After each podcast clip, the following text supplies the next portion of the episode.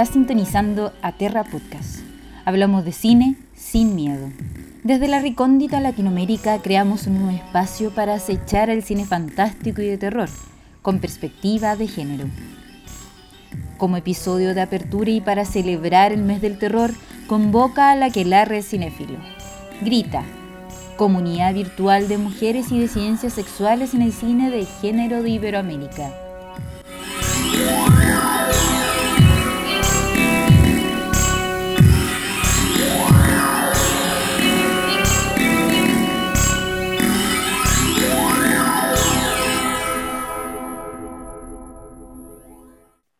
Buenas tardes, bienvenidas al primer capítulo de este podcast llamado Aterra. Voy a comenzar leyéndoles un extracto de un cuento de Mónica Ojeda, que viene perfecto para el tema de hoy. Bárbara quería cortarle la lengua a su hermana gemela con un estilete. Lo había imaginado sí, un estilete ardiendo bajo la llama del fogón de la cocina, su ñaña Paula sacando la babosa carnívora de su boca y colocándola sobre la mesa para un corte lento, profundo, hasta que la punta rasgara la madera bajo su carne inútil, y luego hacia adentro, con fuerza, abriéndose paso entre la textura elástica de los músculos, la sangre y el eterno silencio de Paula, que no gritaba nunca. Yo quiero enseñarte lo que es gritar, le confesó Bárbara a su hermana luego de decirle que fantaseaba con cortarle la lengua. Yo quiero enseñarte el verdadero tamaño de un grito. Slasher Mónica Ojeda. Y con este extracto del cuento de Mónica Ojeda, queremos iniciar este primer podcast hablando de la temática de las hermanas del terror eh, cuando la sangre tira y mata. Y bueno, este tema también surge justamente como por la popularidad del tema de las hermanas siniestras, tanto en el cine y la literatura, comenzando con algo tan común y corriente como puede ser las hermanastras siniestras de Cenicienta, hasta las gemelas clásicas de El Resplandor, las gemelas Moore. Y bueno, para un público también a nivel de cultura popular, las gemelas de los Simpsons. Las gemelas son un tipo de hermana que justamente genera un montón de, sentimientos, de sospechas, de, resquemores respecto de, bueno, qué tan fuerte es el vínculo y lo, que esto significa. Bueno, en este podcast eh, contaremos con la compañía de unas increíbles mujeres fantásticas eh, dedicadas a divulgar, a estudiar, a crear el terror, analizarlo. Y bueno, comienzo presentando a la monstrua cinéfaga, eh, integrada por Canela Rodríguez y Mariana Zárate, que nos van a acompañar el día de hoy. También a, a Yelén Tursi, eh, quien tiene su propio canal en Instagram, eh, justamente analizando eh, distintas producciones latinoamericanas y anglosajonas sobre el terror. Y también de Atacau Cine tenemos a Melina, Melina Mendoza, que también tiene su propia página, sus propias redes, analizando el cine de terror. y por supuesto, quien ha sido la que nos ha convocado en esta aquelarre cinéfilo, que es Paulette Lecaros, eh, quien entre otras redes está a cargo del Grita y bueno, también en su momento dirige el Final Girl eh, Chile y que bueno, que fue también quien instigó esta reunión entre nosotras para hablar eh, en este mes del, del terror, justamente distintas temáticas que nos convocan. Bueno, como les comentaba, Vamos a comenzar hablando como sobre las hermanas del terror que podemos como identificar en distintas producciones. Y bueno, preguntarles a alguna de ustedes si tiene algún referente que les haya llamado la atención como hermanas del terror, tanto en el cine como en la literatura, en la realidad. Me gustaría mencionar como eh, estos referentes que también mencionaste recién sobre el resplandor, estas mellizas malvadas, eh, aparecían en este pasillo enigmático del hotel, donde se encuentra este escritor atormentado. Eh, creo que mis hermanas favoritas de las películas que, vamos a comentar hoy día sería Ginger Snap. Creo que es una de las pocas películas de mujer lobo que hacen justicia y que muestran también a una mujer lobo desde su origen y que para mí es verosímil y que tiene también personajes como esta relación hermanas, eh, arquetípicos y que son verosímiles, por lo tanto empatizo con ambas hermanas en estas distintas cosas eh, roles que toman a lo largo de la narrativa de esa película. no sé si me adelanté hablando de Ginger Snap, pero soy muy fan de esa película y quería, no quería dejar pasar esta introducción buenísima que hiciste para este primer capítulo de este nuevo podcast Aterra. No, gracias por tu referencia, porque, bueno, justamente estaba par era parte de, de, este conjunto de películas que queríamos conversar y que justamente tú propusiste. Y tienes razón, en Ginger Snap está mucho el vínculo de las hermanas como cómplices, todo este tema del pacto y del tema de que, bueno, una de las hermanas empieza a cambiar y, y el cambio es inevitable, y bueno, y el cambio puede conducir a la muerte como lo vemos en esa película, pero la relación entre las hermanas, a mí particularmente mi, mi, favorita siempre ha sido Brigitte, que es como, no, no cambia nada en la película su actitud como respecto, no cede, eh, incluso no cede a su hermana, que es como su vínculo más poderoso, entonces genial esa, esa alianza que se produce que no significa que una de las dos se someta a la otra, así como que creo que es una muy, muy buena película sobre vínculos de hermanas. Y además cabe mencionar que la transformación de la hermana mayor a, mujer lobo tiene que ver directamente con su menstruación. Eh, hablar sobre cuerpos menstruantes y, la demonización de estos cuerpos, yo creo que es un motor bien importante para cada una de nosotras a la hora de hablar de cine de género. Me encanta eh, todas las referencias que vienen nombrando. A mí me gusta mucho eh, una película que tal vez también menciones, que es Sisters de, de Palma. Eh, nada, me encanta, o sea, me encanta De Palma en sí, pero esa película eh, con esas ambivalencias de si la hermana está o no está, y cómo todo se va haciendo como más siniestro, y cómo se, se investiga sobre las potencias del doble, está buenísimo. Y me quedé pensando como, bueno, en literatura, si conocía, eh, y lo primero que vino a mi mente fue que conozco muchas hermanas autoras, como las hermanas Bronté, las hermanas Ocampo, como que, bueno, que tal vez no han escrito como terror, pero bueno, fantástico, gótico, eh, y esas cosas relacionadas. con el género y, también, bueno, y haber pensado en eso Ocampo me hizo pensar eh, en un cuento de Silvina Ocampo que se llama La muñeca, que si bien no trata eh, estrictamente sobre hermanas, eh, hay una niña que es adoptada en una casa y va teniendo vínculos con los niños que están ahí y las cosas se van poniendo un poco siniestras porque como es una niña adoptada que, eh, que la levantan de la calle o que eh, era hija de alguien que trabajaba para, ellos, ¿no? Termina siendo como la muñeca de esos niños de ahí, entonces pasan cosas. Em, también había un cuento eh, mexicano, o sea, una autora mexicana, no me acuerdo el nombre ahora, después si se me viene lo comento, pero había una niña que quería tener hermanas y no, los padres como que no, eh, no le dieron mucha, eh, mucha atención ¿no? con su deseo y eh, al verse reflejada en un espejo, como toma eso que, que, que encuentra reflejado y se genera una, una, propia hermana, una gemela también. Y, y lo terrible es que después no se puede controlar porque cada vez que se reflejan esas hermanas se van reproduciendo y generando más y más. Y nada, está muy bueno también. Si me llego a acordar, lo menciono. Eh, no, geniales tus referencias, sobre todo de, de, la literatura, y bueno, y está esto que se nos pasa también de la hermana Bronte y de las hermanas Ocampo, o sea, como que también ahí hay un vínculo que porque se, se inclinan hacia estos géneros fantásticos, góticos, de terror, y no, geniales tus referencias literarias ahí para después buscarlas. eh, Mariana. Sí, pensaba un poco en lo que decían las chicas antes, por ejemplo, vinculados a Ginger Snipes, que es una película en realidad del subgénero coming age, pero de terror, o sea, de crecimiento de las chicas, por eso tiene tanto que ver con, lo menstrual y demás, y con crecer, y con también como esa maldición de crecer, como eso que, se puede pensar hasta como una biología maldita que tenemos las mujeres, eh, y que está muy bueno como está representado en esa película, aparte con el humor negro y demás, está muy bien.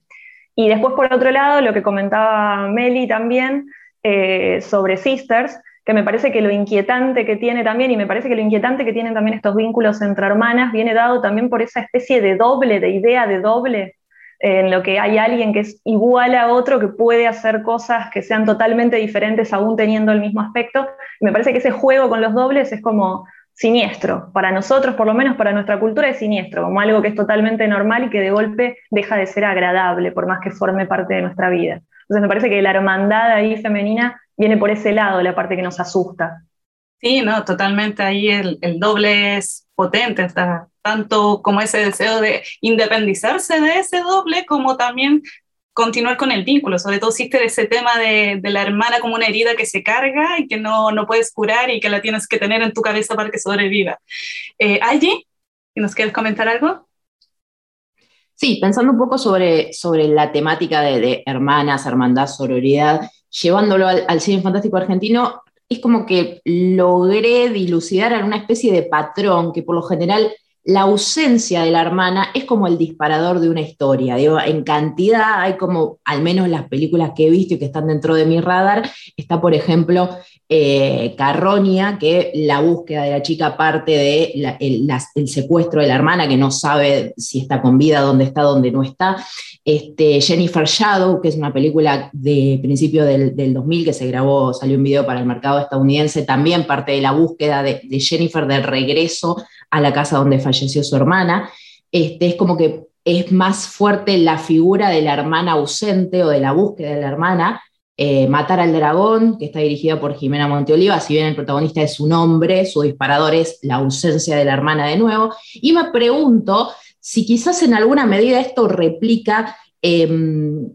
eh, consecuencias o cosas que vinieron después de la última dictadura que tuvimos nosotros, donde hubo muchas organizaciones que buscaban a los hijos, buscaban a las hermanas. En, en qué medida todo eso está de alguna forma en el inconsciente colectivo y se refleja en los relatos más que nada la búsqueda. Eso por un lado. Y por otro lado, me acordaba de una película eh, reciente que se llama Finde, que una de las guionistas es Malena Pichot, que también actúa, que la película juega durante toda la trama con un montón de elementos, pero es como que sugiere la figura de la hermana gemela siniestra. Y hay una hermana gemela siniestra que está ahí, que sé yo, y después hay una vuelta de tuerca que no es tan así. Entonces también cómo se nota cuando hay una mujer detrás de cámara, cuando hay una mujer poniendo las palabras, si busca consciente o no conscientemente cómo discutir algunos estereotipos, porque bueno, una rivalidad que en realidad era una rivalidad construida por el relato de los que no conocían ese vínculo. Bueno, estoy spoileando la película, perdón. Pero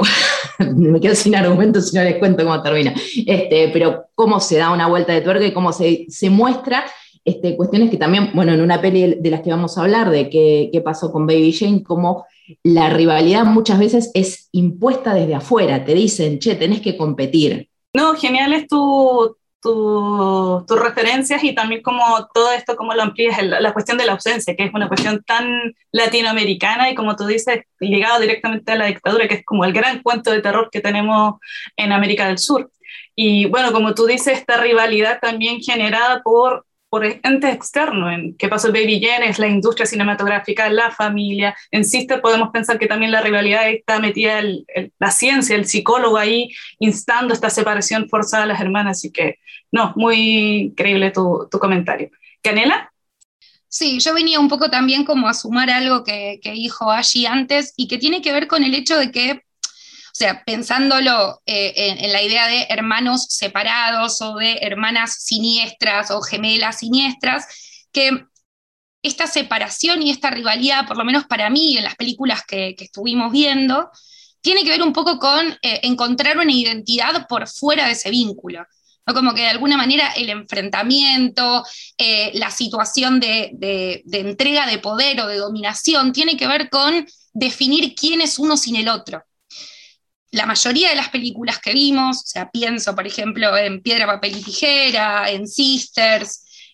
además están mediados por una cuestión médica, como que de alguna manera encontrar la identidad o definirse o separarse del otro implica necesariamente algún trauma eh, que está vinculado a eh, lo médico, que está como súper presente en las películas.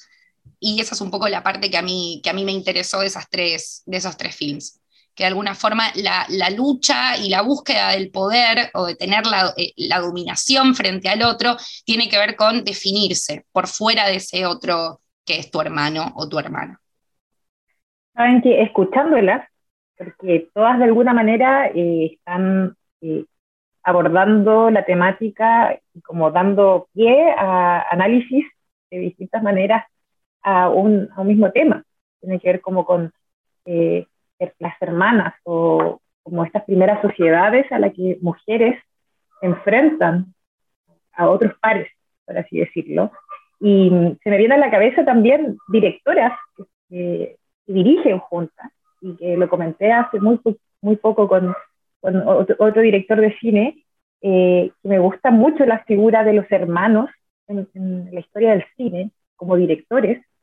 eh, y que en la actualidad tenemos referentes súper potentes dentro del cine de género, como las hermanas Wachowski. Eh, y que también tienen esto, yo creo que también deben vivir como directoras. Eh, lo complejo que debe ser dirigir con, con, tu hermana.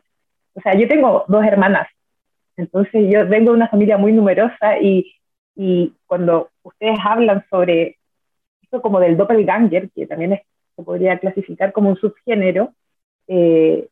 es muy extraño ver a veces, escuchar a mis hermanas y escuchar mi propia voz, o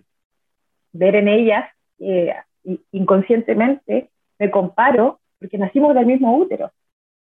Entonces hay un origen que podría convertirse en algo siniestro o en relaciones poco sanas que me parecen súper interesantes de analizar dentro del cine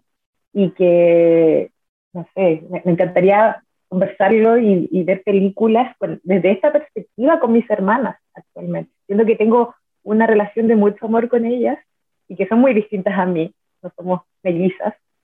pero eh, todo esto que estamos hablando, mujeres, me parece súper interesante. Antes como que el tema del doppelganger era como la doble vía de Verónica, y ahora se me abrieron un sinfín de posibilidades para analizar estas películas con hermanos. Gracias por eso, chiquillas, bacán, de verdad. Ahí, gracias por tu referencia. Bueno, Melina agrega a las hermanas Oscar, que también son parte de este, este vínculo sanguíneo que se dedican a, hacer cine y cine de terror. Y que, claro, bueno, uno se imagina, la industria cinematográfica es sumamente dura con las mujeres directoras y, y no duda en hacer competir eh, a la, o sea, no, no dudaría en hacerlas competir eh, justamente en términos de ganancia y se sabe que si no una no gana, no tiene problema en, hacer, en sacrificar a la otra. Sí, anécdota personal cortita, en la primera película que, que, dirigí yo, que estrenamos en el 2012, uno de los personajes lo hace mi hermana, es una película que fuimos a grabar a Uruguay, o sea que hubo como una semana de viaje completo y la verdad desde que mi hermana no es actriz, este, es diseñadora gráfica, nada que ver, pero desde el primer momento que, se empezó a escribir el papel fue pensado en ella como juego, como más una, una vivencia entre hermanas que la experiencia actoral que le significaría a ella participar o, el ahorrarme el trabajo a mí de conseguir una actriz, sino fue más que nada, che, tenemos la posibilidad de tener esta experiencia y está buenísima y la verdad si, mi vínculo y mi relación como directora con todos los actores de la vida sería como fue con mi hermana en esa película, pero quisiera tener un millón de hermanos y dirigirlos a todos y trabajar con todos siempre, porque además eh, hay una cuestión de una comunicación previa que ya tenés, que ya, ya, entendés todo, es como que te mirás y en mi experiencia fue buenísimo. Este, y nada, me gustaría que siga habiendo más parejas, porque, más parejas de, hermanas creando porque surge por otro lado. No, qué genial que haya sido tan positiva la experiencia, porque claro, es tan fuerte esta idea de, mujeres que no pueden trabajar con otras mujeres, la misma idea de hermanas que no pueden lidiar bien porque hay ahí conflictos de gusto, de intereses, y bueno, darse cuenta que efectivamente las mujeres pueden trabajar con sus hermanas, con amigas, eh, y llegar a acuerdos sin necesariamente reprimir a la otra, eh, aplastar a la otra como puede pasar como en Baby Jane y, en, bueno, en Sister también, es justamente la, la, posibilidad de, de, trabajar, de colaborar con otras, sean hermanas o no, eso, eso es genial. Incluso podemos como continuar en línea de lo que decían con esto de si, con, con el mito de si las mujeres se pueden llevar bien o qué sé yo, pensando en también vínculos de hermandad que no son de sangre, como la amistad, ¿no? Como qué pasa cuando cuando son llevadas a la pantalla esas historias de amistad también, si pueden pensarse en línea ¿no? con la hermandad y, qué ocurre eh, con lo fantástico ahí también. No, genial. También ahí esa, esa idea como de, de, la hermandad, de estas hermanas que uno elige y que es también todo un tema dentro del cine de terror, o sea, que, qué tanto se puede mantener el vínculo. Y bueno, y que es justamente todo lo que en estas, en estas películas que, que visionamos y que fue como una, una base como para ir pensando las hermanas del terror y que claro, una de las clásicas que generalmente no se la analiza mucho como terror, se le ve más que nada como suspenso, drama, le ponen muchos otros títulos antes de decir, oye, esto es terror, eh, que es justamente qué pasó con Baby Jane del 63, y que justamente te muestra como toda esta relación de rivalidad entre dos hermanas y todo el trastorno psicológico y emocional que ocasiona entre ambas. Y que como también lo han mencionado ustedes, se ve que la rivalidad que tanto se ha naturalizado entre las mujeres es algo impuesto y promovido por la misma, bueno, en este caso la industria cinematográfica, que cuando le deja de serle útil Jane, bueno, empieza a explotar a la otra hermana, ya no quiere grabar con una, entonces claramente todo eso va a generar un sentimiento de rivalidad y de, envidia fuertísimo entre ellos. Eh, no sé si tendrán en vista alguna imagen de esta película que les haya como causado así como, oh, potente. Sí, en realidad toda la película es como potentísima. Para mí es un peliculón. Me acuerdo desde la primera vez que la vi que me quemó la cabeza porque me pareció maravillosa, no podía creer cómo actuaba Bette Davis. Pero a mí más que imágenes de la película, que ya te digo, me parece que todo es interesante, me acuerdo de sentirme también flayada porque tiene como una duplicidad que se da en lo real, en la realidad con las dos actrices y con el vínculo que tenían Joan Crawford con Bette Davis, que después, bueno, lo vimos plasmado en Feu y demás, pero que ya más o menos los que estábamos más o menos en el ámbito del cine y leíamos cosas sobre cine clásico, sabíamos de esa pelea que había entre ellas, que era una pelea también totalmente dada por la industria por estas ideas antiguas, por ejemplo, que bueno, en ese momento estaban totalmente en vigencia, ¿no? Pero como de Bette Davis diciendo John Crawford se acostó con todo Hollywood y cosas por el estilo que de golpe se implantaban de esa manera. Y me parece interesante eso, aparte, que hay como una enemistad que está duplicada en la misma realidad, que es un poco lo que hacía el Star System también, ¿no? En Estados Unidos en ese momento, como que no se podía separar mucho a las actrices de los personajes que hacían. Entonces la película resulta el doble de interesante y de pesada, de importante, me parece. Sí, sumarle a, la atención y al suspenso algo que, me generó, volviéndola a ver en estos días desde una óptica quizás más, más deconstruida, el hecho de que e, es un mundo básicamente femenino, en el sentido que son las dos hermanas, con la vecina, con, la empleada y demás, y que la única esperanza de, liberar a, la hermana lisiada eh, sea a través de Edwin, sea a través del personaje masculino. Es, como que la empleada doméstica intenta interceder en su favor y demás, la vecina es como que está rondando, pero no termina de ser nada concreto. Eso me dio un poco de, impotencia. Es como,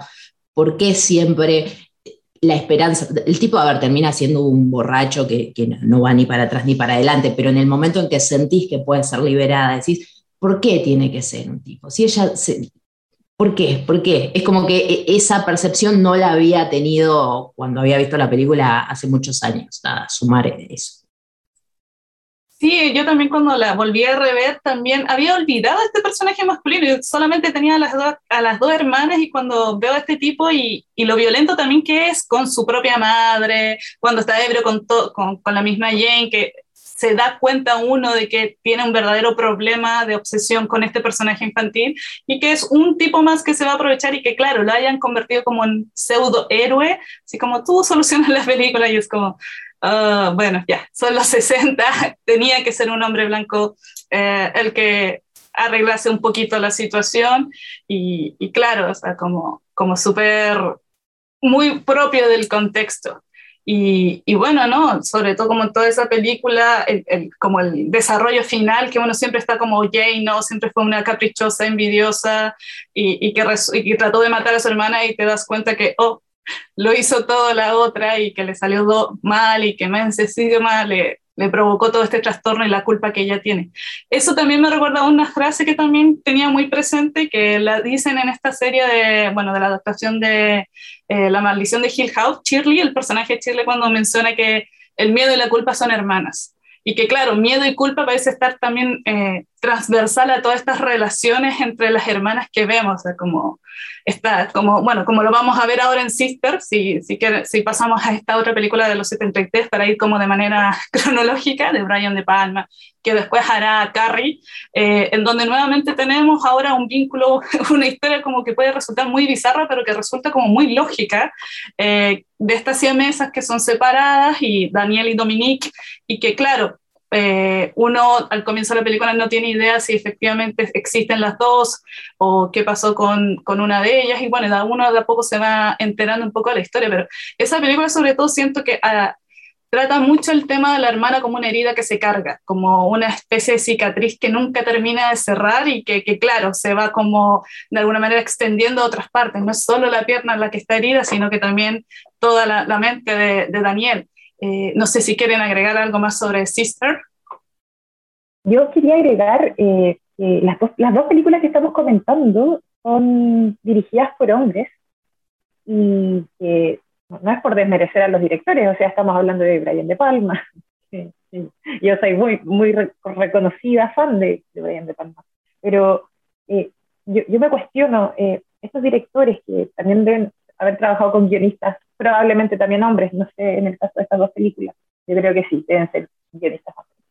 eh, ellos pueden hacer un análisis quizás más frío de, de, las relaciones de estos personajes femeninos que son hermanas y también eso les permite poder hacer una historia que se convierta en algo más género y que muestre algo oscuro de, las de las relaciones de, de, esas hermanas. Pero yo, yo, me cuestiono cómo habrían sido estas mismas historias, por ejemplo, eh, qué pasó con Baby Jane sisters, eh, si lo hubiese contado una directora. Porque, o sea, yo, yo pienso así como, yo, yo que tengo hermanas, a mí como que me rompe el corazón que destruyan a, los personajes y sus relaciones humanas manera. Entonces, claro, cumple, cumplen el objetivo y nos remecen, pero siento que falta un poco de sensibilidad y que ocurre lo mismo que estábamos hablando en un comienzo, de que ponen, enemistan a personajes que son enemistades que son tan profundas porque nacieron en la misma casa, porque como tú también dices, Estefanía, y que me encanta cómo lo dices, prácticamente tienen que cargar con la cicatriz de ser hermana de, otra. Entonces, em, a mí me duele un poco que, que, pase esto en el cine y siento que Hill House, la serie, eh, las humaniza un poco más y le hace un poco más de justicia. Sí, no, totalmente de acuerdo con esta idea de como ese análisis quirúrgico y sin piedad que hacen los directores sobre esta hermana. Y bueno, qué decir con Baby Jane, las muestran así sumamente destruidas, con toda la caricatura siniestra. Y bueno, y en Sister también, así terrible.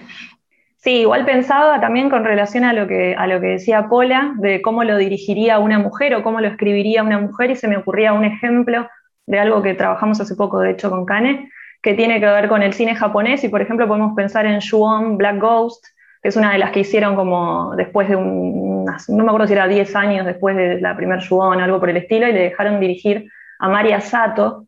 eh, la película. Y en esa trata precisamente ese mismo tema, el tema de las, de las hermanas, y precisamente lo que plantea es eh, una hermana que tiene dentro de su cuerpo a una hermana parasitaria que por algún motivo que no podemos explicar se le empieza a desarrollar cuando tiene más o menos 10 años. Pero bueno, no importa, es parte del mundo, del universo diegético que plantea, es algo rarísimo. Pero bueno, se le empieza a desarrollar en el útero. O sea, tiene como un montón de bajadas vinculadas a lo femenino diferente, pero sin embargo sigue siendo igual esa visión siniestra como de que hay que destruir a esa hermana parasitaria, esa hermana está creciendo dentro de ella, se alimenta de ella, eso sigue estando. Entonces por eso me parece importante también que pensemos que también, eh, esto es una película de 2009 creo, sí, Black Ghost,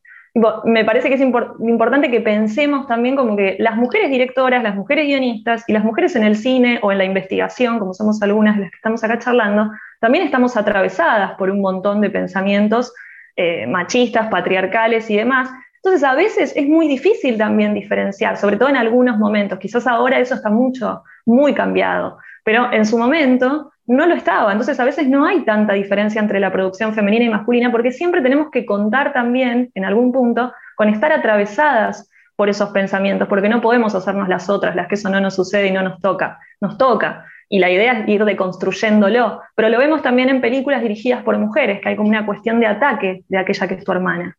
No, interesante punto que mencionas justamente de, bueno, que tanto una se puede hacer una película distinta por ser directora o guionista, y que claro, es como ese machismo parasitario que una carga y que reproduce de distintas formas, y que bueno, también quizás la película es ocasión como también visibilizarlo. Eh, me quedé pensando en un par de cosas que fuimos hablando los últimos cinco minutos y que,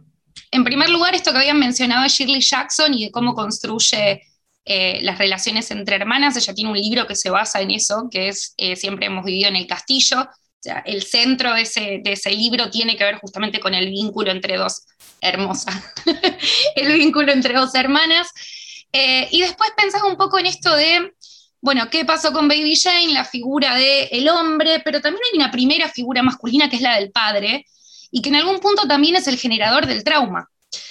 pensando, no, bueno, ¿qué es lo que hace que estas dos hermanas se lleven mal? ¿Por qué tienen tanto odio la una para con la otra? Bueno, por el tipo de vínculo que construye la familia.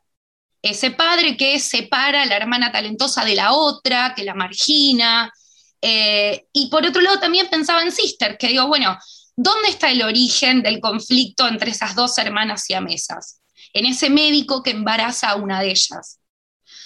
de alguna forma las películas muestran relaciones entre mujeres que están muy atravesadas por la óptica masculina, pero también ponen como en el origen de esos problemas o esos traumas a las figuras masculinas. Eh, bien, muy interesante todo lo que, lo que vienen comentando. Pensaba, bueno, particularmente con esta pregunta de eh, qué hubiera pasado si estas películas fueran dirigidas por mujeres. Pienso en, eh, bueno, un cuarto propio de Virginia Woolf, donde ella dice, bueno, ¿qué pasaría si Shakespeare tuviera una hermana, no? Y pensar eso capaz que, bueno, como nombraba Mariana, una película de una realizadora, como pensar eh, más, tal vez conviene, qué, qué, llevan a cabo estas realizadoras, estas directoras, en vez de tal vez ver esas ficciones que existen y decir como, ¿qué hubiera pasado si pienso que puede despertar otras imaginaciones, eh, ¿no? Y que no nos frustren tanto quizás al decir, uh, bueno, eh, en estas limitaciones o este tipo de representaciones eh, más cerradas y demás. igual particularmente me gusta a veces en el terror y en, los géneros fantásticos en toda su, su gama ver un poco esto de la destrucción porque siento mucho que el terror es el espacio donde se muestran las violencias que en otros espacios no se animan a hablar, ¿no? Como que el terror es ese lugar como donde es posible expresar un montón de cosas. Eh, y me parece que, que, en, ese sentido se muestran esto, esto que hablábamos de lo, de lo destructivo. Sí. Eh, iba a comentar algo más y me olvidé, pero eso. Eh. Ah, sí, me acordé. con respecto a Sisters y de Palma, eh, con esto de la hermandad, siento que hay algo en el cine eh, de este director que tiene que ver con, eh, bueno, con las cuestiones de las cámaras, multiplicar las pantallas, ¿no? engañarnos a, los espectadores, que tiene que ver con esa época ¿no? en la que, por un lado, había desconfianza con el gobierno, eh, por la información que está oculta por toda esa cosa de la conspiración y, el terrorismo, y a la vez la, eh, la excusa para meter la hiperseguridad, ¿no? Entonces, eh, y el consumismo de la tele, el tema de enviar a la guerra a jóvenes por, porque sí, ¿no? Y, creo que esa imposibilidad de esa hermandad también va por ese lado, como eh, como ese momento específico en Estados Unidos, ¿no? En el que eh, la comunidad está en, tono de amenaza, ¿no? Como, ok, no es posible como eh, aliarme con el de al lado porque estamos todos bajo vigilancia, ¿no? Y de esa misma manera también parece imposible aliarte en contra de otros, ¿no? Como porque podemos ser captados. Eso siento. No, genial esas referencias también como al contexto y, claro, esas decisiones eh, de, exaltar tanto el boyerismo, no es solamente una cuestión, una referencia al cine como boyerista, bueno, que señalan que se refiere también mucho a Hitchcock, pero no, que claro, también tiene que ver con todo este contexto en donde mi hermano es el primero que tengo que vigilar, o sea, el primero que tengo que tener atento, eh, y que claro, eso también está muy, muy representado por el cine de, de, de Brian De Palma. Y bueno, siguiendo con la otra película que también estábamos como dentro de nuestro visionario, estaba La historia de las dos hermanas del director eh, coreano. Eh, justo no lo coloqué aquí. Pero bueno, que claro, es una película que está basada en un cuento folclórico de Corea y que es una reinterpretación a partir también un poco de, dentro del Kim Ji-won, gracias Canela, eh, que es también una, una reescritura dentro del contexto coreano también, eh, de las relaciones, de, de la misma, eh, de la figura de la familia y que, que, es algo que también se sigue repitiendo en todas estas eh, representaciones de las hermanas, donde como que las hermanas canalizan lo peor de la familia, eh, son las que lo liberan de alguna manera. Y bueno, en esta historia justamente tenemos eh, a una hermana que al parecer tiene conflictos o de identidad, de no saber quién es realmente ella, y que claro, después nos cuentan un poco la historia de, de esta relación un poco tóxica con la enfermera de su madre, que a la vez parece que era la amante del padre y que maltrataba a la hermana y a la cual ella no pudo proteger. Y, que claro, si en Sister la, la, hermana era la herida, bueno, aquí la, la, hermana es el fantasma que está ahí todo el tiempo y que al cual la hermana no quiere soltar, Sumi y Suyeon son las dos hermanas. Y que, que, claro, también ahí nuevamente tenemos a la figura del padre, bueno, y de todos los hombres en esa película que no hablan, no sé si sea solamente una cuestión eh, propia del cine coreano, pero que son figuras súper herméticas y que actúan como si no pasara nada y como si se fuera a arreglar todo solo. Y claro, ahí tenemos a Sumi y a Suyeon, que no sabemos bien cuál es la que existe, a quién le ocurrió efectivamente todo, todo el terror. Eh, no sé si tienen alguna referencia o algo que quieran destacar de, de esta película, la historia de las dos hermanas. Sabes que Estefanía, cuando mencionaste recién eh, esto como de los personajes masculinos dentro de la película y que no tienen grandes diálogos, yo creo que tiene que ver mucho con la cultura coreana, eh, pero también tiene que ver mucho con una cultura machista, profundamente machista los coreanos. No sé si ustedes también lo perciben así, pero yo creo que es algo que trasciende a las fronteras pero el hombre como arquetipo eh, cinematográfico, el que expresa emocionalidad y también en el mundo real, así decirlo, es el débil. Entonces, de alguna manera se endiosa a estas figuras masculinas que no tienen diálogo o que tienen muy poco diálogo y el diálogo que tienen es como el preciso o eh, muy pensados para también ser eh, como misteriosos o que no son dignos perdón, que las, las, las, personas que le rodean no son dignos de, de, de manifestar sus sentires. Entonces, eh, creo que tiene que ver con eso, con una cultura machista. Pero eh, no sé por qué me quedé del tema anterior, que me gustó mucho un comentario que, que, dijo, me parece que fue Canela o Mariana, alguna de las monstruas, eh, que, que, hizo referencia a, eh, al cómo podría ser que estas películas fueran eh, dirigidas por mujeres, no, creo que fue la Meli, fue la Meli la que y, y también eh, la necesidad de que el cine de género cuenta esto que no queremos escuchar, que no queremos ver, el tabú. Aún así, esto, yo, me, yo pienso, y quiero ponerlo también en la palestra, si yo fuera directora de una película donde tengo dos hermanas, y yo invito a mis hermanas, no me gustaría que terminaran sufriendo o sintiéndose mal o como que yo me inspiré en mi relación con mis hermanas para contar una historia oscura y con un final triste, sino que por el contrario, a mí me gustaría incentivar la complicidad entre hermanos. Eh, creo que igual es una reflexión que está muy post la conversación de lo que estamos hablando ahora mismo, que son las películas, pero eh, no sé por qué me, me inquieta mucho eso y que siento que en las películas que estamos analizando y conversando, eh, me falta ese final feliz para la gente. Y como que lo, lo pido porque digo, qué injusto es para las, las, hermanas de los directores que hicieron esas películas. Y siempre pienso en eso también, en qué pasa eh, con el, después de que realizan, porque hacer una película toma mucho tiempo y dedicación, y no solamente de, de, del director, del guionista y de los actores, sino que de todo un equipo, y gastar tu tiempo y tu vida en hacer una película en donde no vaya a rescatar, no vas a rescatar la fraternidad de, que necesitó para hacer esa película, me, me deja como una desesperanza y una tristeza que no, no sé, es, como que necesitaba decirlo porque me da vueltas y me inquieta y me molesta también. No, totalmente válida tu, tu reacción como hacia cómo, cómo desarrolla y terminan estas historias de hermanas y de vínculos en donde como que parece que no hay ninguna posibilidad de redención, de liberación, de resistencia o, o de alguna manera redimirse de, de estos vínculos y me parece totalmente legítimo. A mí me pasa muchas veces cuando veo películas en donde nuevamente a la mujer la van a violar y la van a matar y es como, porfa, podrías cambiar un poco el guion, ya lo vemos en el mundo real, dame aunque sea un poquito de esperanza y, y que claro, puede ser tantos directores como directoras que un poco ya sea rindiéndole homenaje al, al, género y algunas de las películas más, más típicas de, de, de, estos géneros, pero claro, me parece totalmente legítima. Yo al menos películas de, de ese tipo me, me, resultan fuertes, no es un juicio moral ni ético, sino es como mi sensibilidad no puede con eso en estos momentos, y bueno, más todavía cuando tratan cuestiones de abuso a, a niños y a niñas, como, no, la veré en otro momento,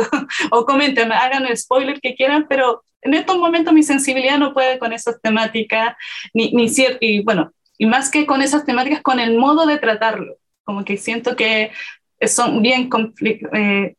causan muchos conflictos, pero no totalmente válido tu sentir y, y creo que lo compartimos muchas. Me encantaría compartir lo que sienten ustedes, pero yo no tengo hermanas, así que todos los vínculos de hermanos que veo en las películas siempre me resultan siniestros y creo que en la vida real son así, pero debe ser por una fantasía mía de, de no tener alguien conmigo que haya compartido útero.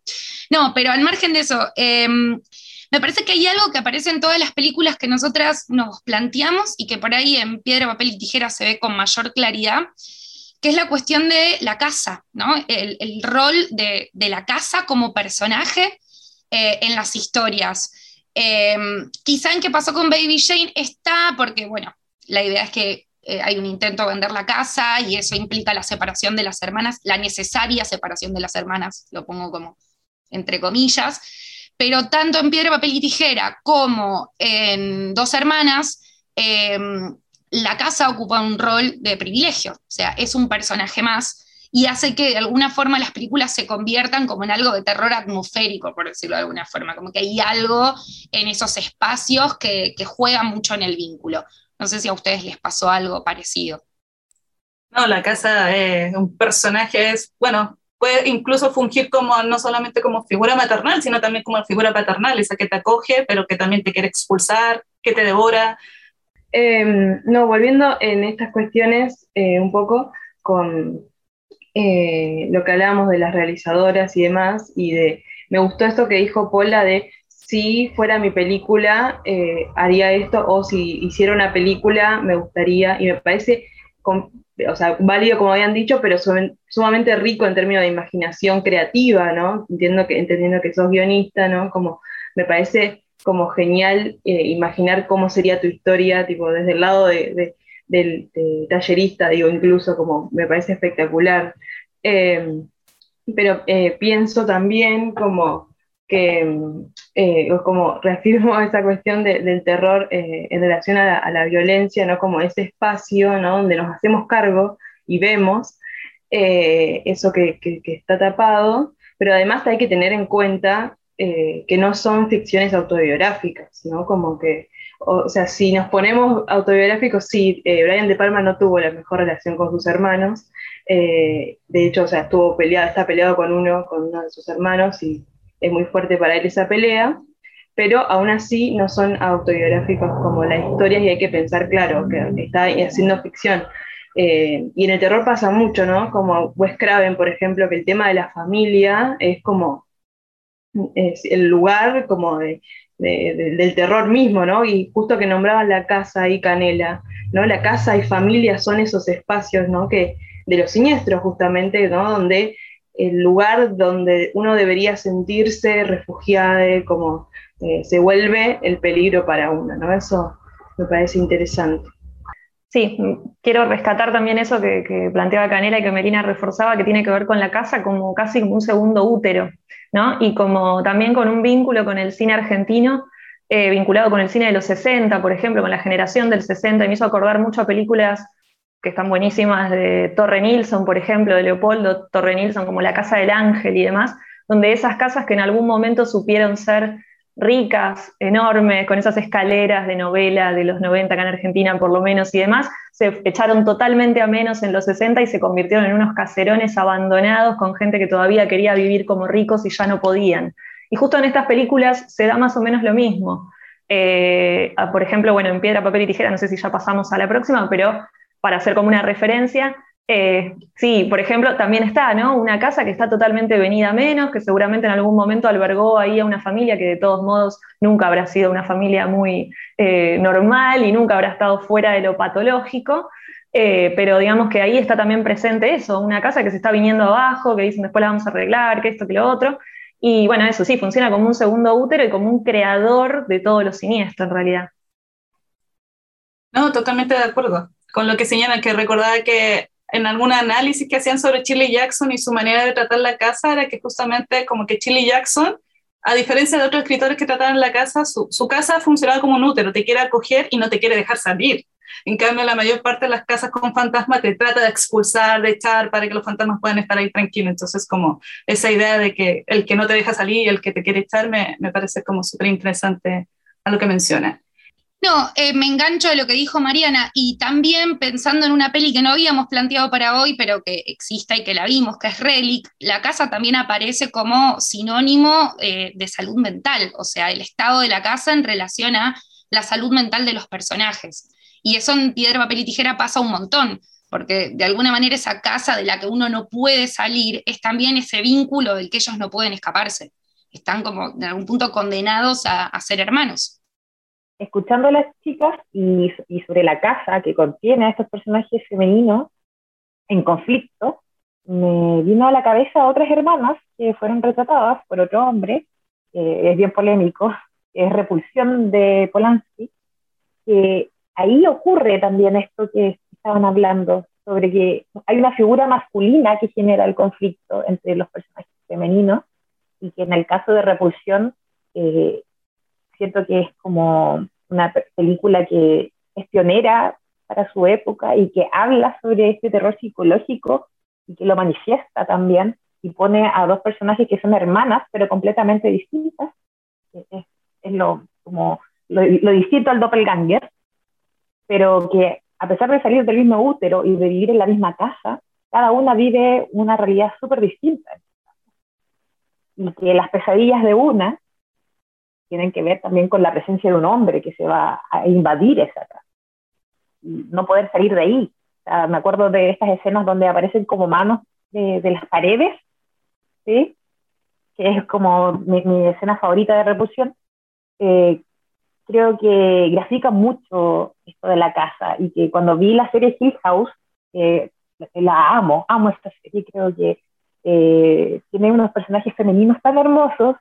que me acuerdo y me dan ganas de llorar porque es como tan potente y, y, como yo también vengo de una familia con muchos hermanos, el hablar como de los miedos que vivieron ellos en esa casa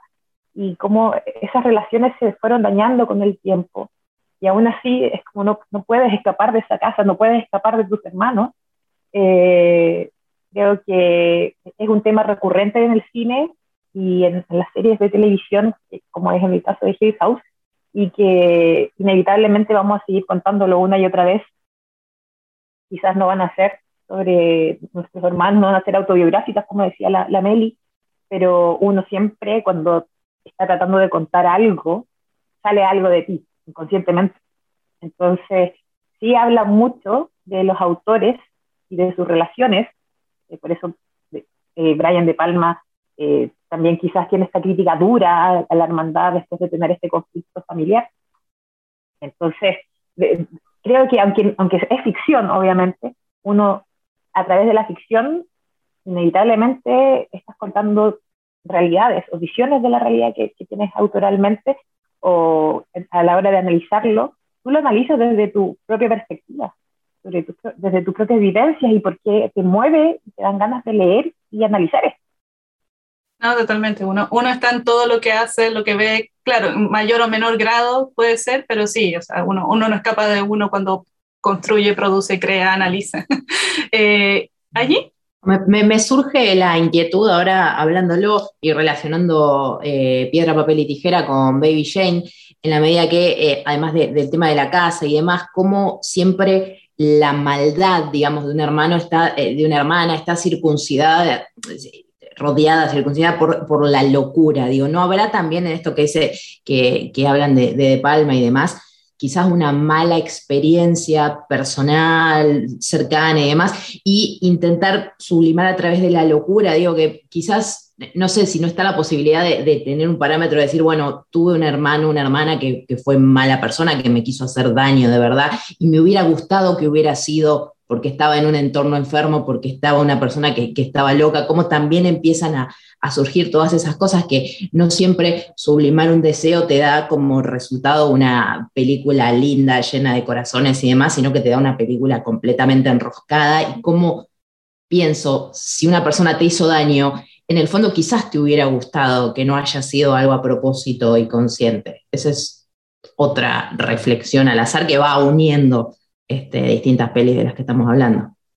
Sí, no, totalmente como comprensible esta síntesis que logras como a partir de las películas y de, nuestros últimos comentarios, justamente de, de todo lo que refleja eh, emotiva a nivel analítico una película, de lo que remece, y justamente como como piedra, papel y tijera es una especie de síntesis de Sister, Baby Jane, Misery también está ahí todo el tema del cuidado y, y, ese de cortarle el pie para que no salga, o ese gusto también de esta hermana de querer ponerse literalmente en los zapatos de la otra, y que, bueno, ahí también está todo el tema de, de lo horrible que es la familia heteronormada, y, y, bueno, uno también se preocupa por, por el hermano, que si, si, efectivamente era un hermano o una hermana, o sea, ahí no queda muy claro si Jesús era un, solo un niño que le gustaba vestirse de mujer, o, o era una niña trans, o alguien de género fluido que, que no pudo desarrollar su identidad a su gusto, por justamente todo el tema de, de estas figuras paternas que heredan represiones, odios, fobias, y que claro, ahí está todo el tema de, de, bueno, Jesús también quería ser como sister, volver a tener a esta hermana pegada a él o separarse definitivamente, sí, definitivamente son películas ahí que nos hacen, nos vuelven loca la idea del vínculo eh, filial entre hermanas y como todo lo, lo que remesan estas, estas películas, tanto anglosajonas como latinoamericanas. Hemos estado haciendo este juego constante de, de cómo Latinoamérica también ve el vínculo, cómo hace referencia a todo, también a su historia reciente de dictaduras, también todo el tema de los aparecidos y desaparecidos y las ausencias, y que, bueno, también es tratar de, en este podcast de rescatar justamente las relecturas eh, latinoamericanas eh, sobre estos vínculos y pensarlos también desde nuestro contexto. Eh, no sé si quieran agregar algo más, como de, de, lo que hemos dado o algo que quieran redondear. ¿Cómo concluir esto? ¿Cómo repensar también el, lo, lo, que se viene en términos de, de cómo representar la familia a nivel latinoamericano, más aún como como contextos que cargan todavía con la herida colonial, con el racismo y como con todo lo que significa la migración que siempre ha existido, pero que claro, ahora se la criminaliza de una manera externa y que claro, también interviene la misma idea de hermandad, también tan pensada desde el punto de vista masculino, pero que claro, también ahí el término sororidad todavía tiene mucho de blanco ahí y que claro, se tiene que adaptar y reconstruir de acuerdo al, a la realidad latinoamericana que, que no es blanca, tampoco es totalmente mestiza si pensamos en los afrodescendientes, las mujeres afrodescendientes. Entonces, como siento que todo ese tema se viene como un cine de terror eh, bien interesante, porque claro, como lo han señalado ustedes, especialmente Melina, el cine de terror es un reflejo también de las ansiedades eh, históricas locales actuales, contemporáneas, y si pensamos en todos los gobiernos de extrema derecha que tenemos y que han habido, y todas las fobias que han revivido, justamente con el tema de la migración ahí uno se pregunta, bueno, ¿qué, ¿qué, cine de terror se viene? Sobre todo con las directoras, los directores y bueno, la, las disidencias que también están empezando a dirigir. Eso es lo que, lo que me, me queda como duda, ¿sí? ¿Qué más se viene con el concepto de hermana? Eh, no, simplemente para, este, abrir la curiosidad a quienes estén viendo, escuchando el podcast, que hay toda una serie de, películas que hablan de eh, sororidad y demás que no estamos trayendo a colación porque estamos partiendo de la base de los vínculos sanguíneos, que son todas las películas de grupos de mujeres que se tienen que unir y aliar para enfrentarse y terminan generando este, vínculos más fuertes que los vínculos fraternales, porque por lo general se trata de personajes que vienen de familias rotas, que, vienen de, que, no, que tienen vínculos de sangre, pero que no les sirven. Se me ocurren este, habitaciones para turistas, 36 pasos, dentro del cine argentino muy a menudo atravesadas por ópticas masculinas, pero de estas películas sí suele haber un poco más que hablan de, vínculos, de bueno, cómo la, unión hace la fuerza. Habitaciones para turistas, por ejemplo, son un grupo de chicas que se conocen en un pueblito alejado que eh, van a practicarse abortos clandestinos. Es una película del año 2004, entonces todo el pueblo este, es como que las quiere linchar prácticamente por, arpías pecadoras. Entonces las chicas, la única manera que tienen de, escaparse de ese pueblo, de, salir con bien, bueno, aliarse, este, justamente porque gente a la que su familia, son chicas a las que su familia ha dejado de lado, estamos como quizás abriendo la puerta a una parte B de este mismo capítulo, tomando como, como punto de partida eso, los vínculos que elegimos, que muchas veces son más sanos que los vínculos que, nos tocan por, por herencia. No, no, no, me quedé pensando en lo que dijo Ashi y iba a sumar que, mm, aunque no, no se vincula directamente, pero un poquito sí, No Moriré Sola también construye eh, un vínculo de ese, de ese estilo y que quizá responde al hecho de que son dos hermanos eh, filmando, trabajando en conjunto. No, geniales las referencias que dan, así yo por lo menos todavía estoy muy al debe con el cine latinoamericano, al menos el es de estos 2000 y no, genial las que están dando, o sea, las estoy anotando todas porque me parece súper importante tener estos referentes también visuales para cuando hablemos de estos temas y la cuestión de la alianza y resistencia tan, tan potente en el cine. Estefanía, eh, tratando de responder un poco a, a cómo concluimos esta conversación, que siento que es súper profunda y que podría dar para mucho, y que podría convertirse en un libro directamente. Eh, pienso que, eh, así como bien, creo que fue eh, allí, que dijo sobre el cine como un reflejo de, de, las sociedades y de la realidad, yo creo que Latinoamérica en sí necesita y como que pide a gritos una terapia, por así decirlo. Y, y nuestras familias, partiendo como desde quienes estamos creando, quienes estamos eh, tratando de, pasar este mensaje a través del cine de, género, que estamos hablando sobre el cine de género, que es lo que estamos haciendo aquí nosotras, eh, cómo podemos aportar a que eh, el cine mismo también haga esta reflexión, donde entendemos que nuestras primeras sociedades, que son nuestras familias, han estado enfermas y, y cómo podemos tratar de sanarnos y de unirnos ya sea desde si tienes una hermana, tratar de encontrar eh, y sanar esos dolores de, de, tu niña como interior. Entonces creo que es una búsqueda que, va a ser probablemente para toda nuestra vida, ya sea como audiencia o como realizadora, y, o para las actrices o, para todas las, personas que intervienen en el cine y que espero que en algún momento podamos encontrar y sanar esas niñas internas y poder abrazar también a, nuestras hermanas, eh, hablándoles directamente a sus niñas, como podemos perdonar a nuestros padres, a nuestras madres, podemos perdonarnos entre nosotras por, las cosas que nos hicimos, que nos hicieron competir, porque nos tuvimos conflictos probablemente que, que eran conflictos de niñas y que se convirtieron en conflictos mucho más profundos mientras íbamos envejeciendo. Creo que ese sería como mi intento de conclusión, hacer una reflexión sobre cómo va a evolucionar ese cine en donde contamos historias de hermanas y que, que, hagan crítica, que hablen de esto siniestro y oscuro, pero que nos, nos, dejen un poco de esperanza en que las familias, aunque cambien con, con el tiempo y con las sociedades, pueden ser familias más sanas. Gracias por tus palabras, Paulette, porque está ahí todo, o sea, como decimos, el cine lo remece todo a nivel emocional, eh, analítico, está ahí remisión, bueno, y, y, algo que tiene justamente el terror con, con todo el tema que, que, plantea es justamente cómo te remece, o sea, puede que ya no te deje asustada, pero te deje como atravesada por muchas dudas y muchos resquemores y muchas preguntas respecto a lo que ha sido también la propia historia de uno y, bueno, si lo pensamos a nivel latinoamericano más todavía. Sí, pensaba también con respecto a lo que decía Paula recién, que quizás también tendríamos que empezar a pensar que lo próximo que se va a producir sobre cine de, terror y demás va a tener que ver precisamente con que necesariamente llegó a un colapso eh, la noción de familia que conocemos hasta ahora. Como que al final se volvió tal la tensión que quizás eso va a caer totalmente. Y en ese sentido, capaz podemos encontrarle algo hasta positivo a todo el cine que venimos viendo, que tiene que ver con que nos hizo darnos cuenta también de todo eso, porque al fin y al cabo eso que nos mandan como establecido, tener un vínculo bueno con tu hermana, lo que sea, yo no tengo hermanas, entonces comparto con Canela que me parece siniestra la idea de hermana ya de por sí, pero eh, todo eso que, está establecido, que es un mandato, no se nos volvió extraño también en gran parte a través del cine, porque quizás uno desde dentro del núcleo familiar nunca pensaría como rara un vínculo con una hermana. Es más, suele pasar, y no quiero traer historias que conozco, pero suele pasar que de golpe alguien te dice,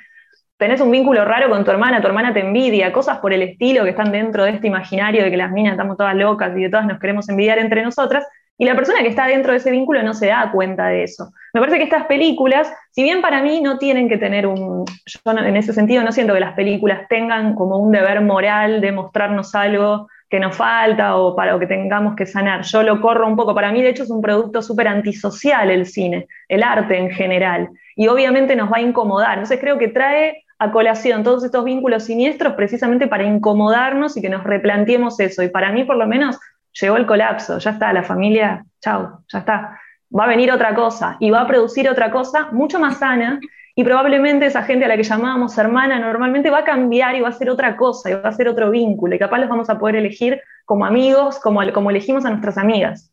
A eso voy. Un poco extremo, pero para mí es así. Sí, no, totalmente lo compartimos con esa idea de la familia internormada ya no da para más, se está generando demasiados monstruos, monstruos. Eh, en algunas películas me impacta, por ejemplo, en Jurassic Park, ¿no? El final de Jurassic Park, cuando vuelven a esa familia, aunque no es una familia de sangre, es más o menos como eh, padre, madre, o sea, como los niños, es como que digo, che, pero al final es como vuelve el status quo, digo, como imaginando este futuro con dinosaurios, ¿para qué? Para devolvernos a la familia transexual, ¿no? es como, no. Eh, entonces estoy muy de acuerdo con lo que decía Mariana. No, totalmente. O sea, como sea, Estados Unidos, Hollywood necesita reafirmar una y otra vez la necesidad de la mamá, el papá, los hijos, ya sí, nacidos por clonación, ahora ya no hay perritos ni gatos, hay dinosaurios, pero las familias, como se la ha conocido hasta ahora, es la que pervive. Y bueno, ya sabemos todas las cosas terribles que esta misma familia genera, todas las ansiedades, frustraciones y locuras. Eh, no sé si les parece que ya podríamos como cerrar con esto con esto y, bueno, no sé si tendrán, o sea, si quieren además nuevamente recordarnos cuáles son sus como eh, eh, hermanas monstruosas en términos de cuentas que quieran como recomendar, las suyas propias también eh, y otras que recomienden también cómo seguir dentro de estas temáticas. bueno, yo comienzo señalando una, además de las suyas, una que me gusta mucho sobre el cine brasileño, que es Mulheres no Horror, que es como Mujeres del Terror, pero en, en, portugués, y que es como una cuenta sumamente buena porque sube muchísima información sobre el cine de terror brasileño y además con referentes brasileñas, eh, con teóricas brasileñas, entonces eso ayuda mucho como para que tenga la perspectiva latinoamericana. Entonces como que recomendaría mucho que siguieran esa, ese, el Instagram de Mujeres no Horror, porque de verdad es, es, una muy buena opción si es que no la conocen. Y bueno, si las conocen, sigan, síganla todavía. Y eso, no sé si alguien más tenga otra cuenta que recomendar. A mí me gustaría, eh, bueno, recomendar eh, que sigan las redes de otras latinas fantásticas que van a ser parte del podcast, como de festivales del Insólito, el Festival de Cine Fantástico de Perú, y el Panamá Horror Film Festival, que pero que pronto tengamos a las directoras de, de, los festivales, veamos festivales aquí con nosotras. Y bueno, a cada red social de cada una de ustedes, eh, por favor, difundamos, difundamos nuestras redes. Yo quiero invitar a, a todos a que se sumen y sigan a Grita Terror, arroba Grita Terror por Instagram, Twitter, Facebook, también canal de YouTube, en donde estamos tratando de hacer una especie de enciclopedia de cine de género dirigido por mujeres y disidencias. Ahí te digo yo, las redes de La Monstrua son, bueno, en Instagram La Monstrua, La Monstrua, en Instagram. Después nosotras tenemos una página que es donde, no, pero es La Monstrua, Canela. Creo que es La Monstrua solamente, ¿no? No sé mis redes, bueno, no importa. ¿No es La Monstrua Cinéfaga? En Instagram puede que lo sea. Ahí está, muy bien. Lo es, pero la página no, la página no, por eso me confundí. La página es lamonstrua.com.ar y ahí se pueden ir direccionando para todo. Nosotras lo que hacemos es un ciclo de cine online en este momento, eh, que se pasa por Lumpen TV, que es una plataforma de unos chicos de La Plata que nos ofrecieron la posibilidad de hacerlo, y lo que hacemos es producir una introducción y un análisis con una curaduría nuestra películas pensadas, de distintos ciclos, de distintas cosas. Ahora estamos, por ejemplo, haciendo cosas de criaturas, estamos viendo cosas que vimos cuando éramos chicas, criaturas por niños y criaturas por monstruitos también, que es más o menos lo mismo. Así que eh, esas son nuestras redes y qué más, qué más les puedo contar. Y, hay también dentro de la página van a encontrar todo el trabajo que hay de escritura, porque en realidad nosotras eh, nos concebimos como equipo de, escritura y después dejamos de escribir. Ni bien nos manifestamos de esa manera, dejamos de escribir pero la idea es continuar, así que sigan porque hay algunas cosas subidas y escritas, pero vamos a seguir subiendo. Muy bien, la monstrua y la monstrua cinéfaga en Instagram, si no me equivoco. ¿Melina? Sí, em, bueno, eh, va a decir nosotros, pero bueno, no está Lucía, pero va a estar en los eh, siguientes, eh, siguientes conversaciones. tenemos una plataforma, y lo decimos así, porque tenemos podcast, tenemos un medium que es como un blog, eh, y tenemos un canal de YouTube, somos Ataca Cine, se escribe A-T-A-K-A-W, Cine, que significa qué miedo ataca, significa qué miedo en quechua. Eh, y, lo incorporamos así, en realidad eh, analizamos películas de todos los géneros, pero como justo eh, el terror es eh, el género favorito eh, de Lucía y mío, ¿no? Entonces nos focalizamos en eso, pero tratamos varias películas y nos gusta como ampliar la cosa, que no seamos nosotros dos, sino que sea un diálogo con las personas que siguen esa cuenta ahí en Instagram y bueno, que nos vamos expandiendo un poco más cada vez. Así que muchas gracias por invitarnos. Bueno, mi página es eh, www.agitursi.com, me pueden seguir en Instagram también, arroba agitursi. Yo, como decías al principio, cubro, reseño y demás, todo lo que es mayormente cine argentino, fantástico de terror y demás, quiero recomendar dos cuentas aparte. Una es Tanu Distribución, que son dos chicas, Tatiana y, Rocío, este, que montaron una distribuidora, hacen más que nada todo el laburo de mandar películas a festivales y demás, y cada tanto suben reseñas y ejemplos de, de películas atravesadas por una óptica femenina. Y una última cuenta que no es específicamente de cine, que se llama Mujeres que no fueron tapa, encuentran así en Instagram, que tiene un montón de información increíble. Hace muy poquito hicieron un informe de este, qué prácticas son normales y deben ser consentidas dentro de una consulta médica. Todas nos sentimos incómodas en nuestra vida en una consulta médica diciendo, este tipo tiene que tocar acá, este tipo tiene que ver eso. Bueno, ellas se juntaron con gente que sabe, hicieron un informe y sobre esto están tirando data increíble. No es de cine, pero es una, una cuenta que es necesaria para, para poder empezar a vivir un poco más en paz, en, cierta, en cierto modo. No, geniales tus dos recomendaciones. Como tú dices, hay cosas que jamás nos dijeron a nosotras sobre cómo ir a una consulta, cuál es el procedimiento ético, cuáles son los límites. Entonces, no, geniales sus referencias en general. Y bueno, eh, antes de finalizar, les comentamos que, bueno, se viene otro podcast que va a estar realizado por Canela y Mariana, que van a estar siendo las anfitriones de este podcast, y que no sé si ustedes quieren decir cuál va a ser la temática, eh, que de todas maneras puede cambiar, pero es como para dejarles el gustito a la gente.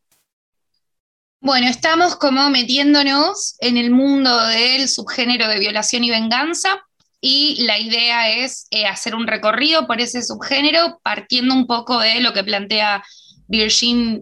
depends, depends, dupont, según lo que diga eh, Google, em, en relación a, bueno, cómo se construye una película de violación y venganza desde la óptica femenina, o sea, cuando hay una mujer detrás de cámara filmando, en contraposición a eh, ese subgénero que nace en realidad construyendo películas sobre violaciones a mujeres, pero hechas por hombres, ¿no? Como, bueno, ¿qué pasa con la venganza cuando es una mujer la que filma? Ese va a ser el tema del próximo podcast. No, totalmente un tema que va a estar ahí apasionándonos y que creo que es también un tema que no se habla mucho y, y no se discute ni conversa mucho este género de violación y venganza. Entonces ahí están con un tema candente y que seguramente va a despertar muchas, muchas conversaciones. Eh, bueno, con estas últimas referencias damos finalizado este primer podcast. Esperamos que les haya gustado y a nosotros nos gustó. Hasta luego. Estás sintonizando a Terra Podcast. Hablamos de cine sin miedo.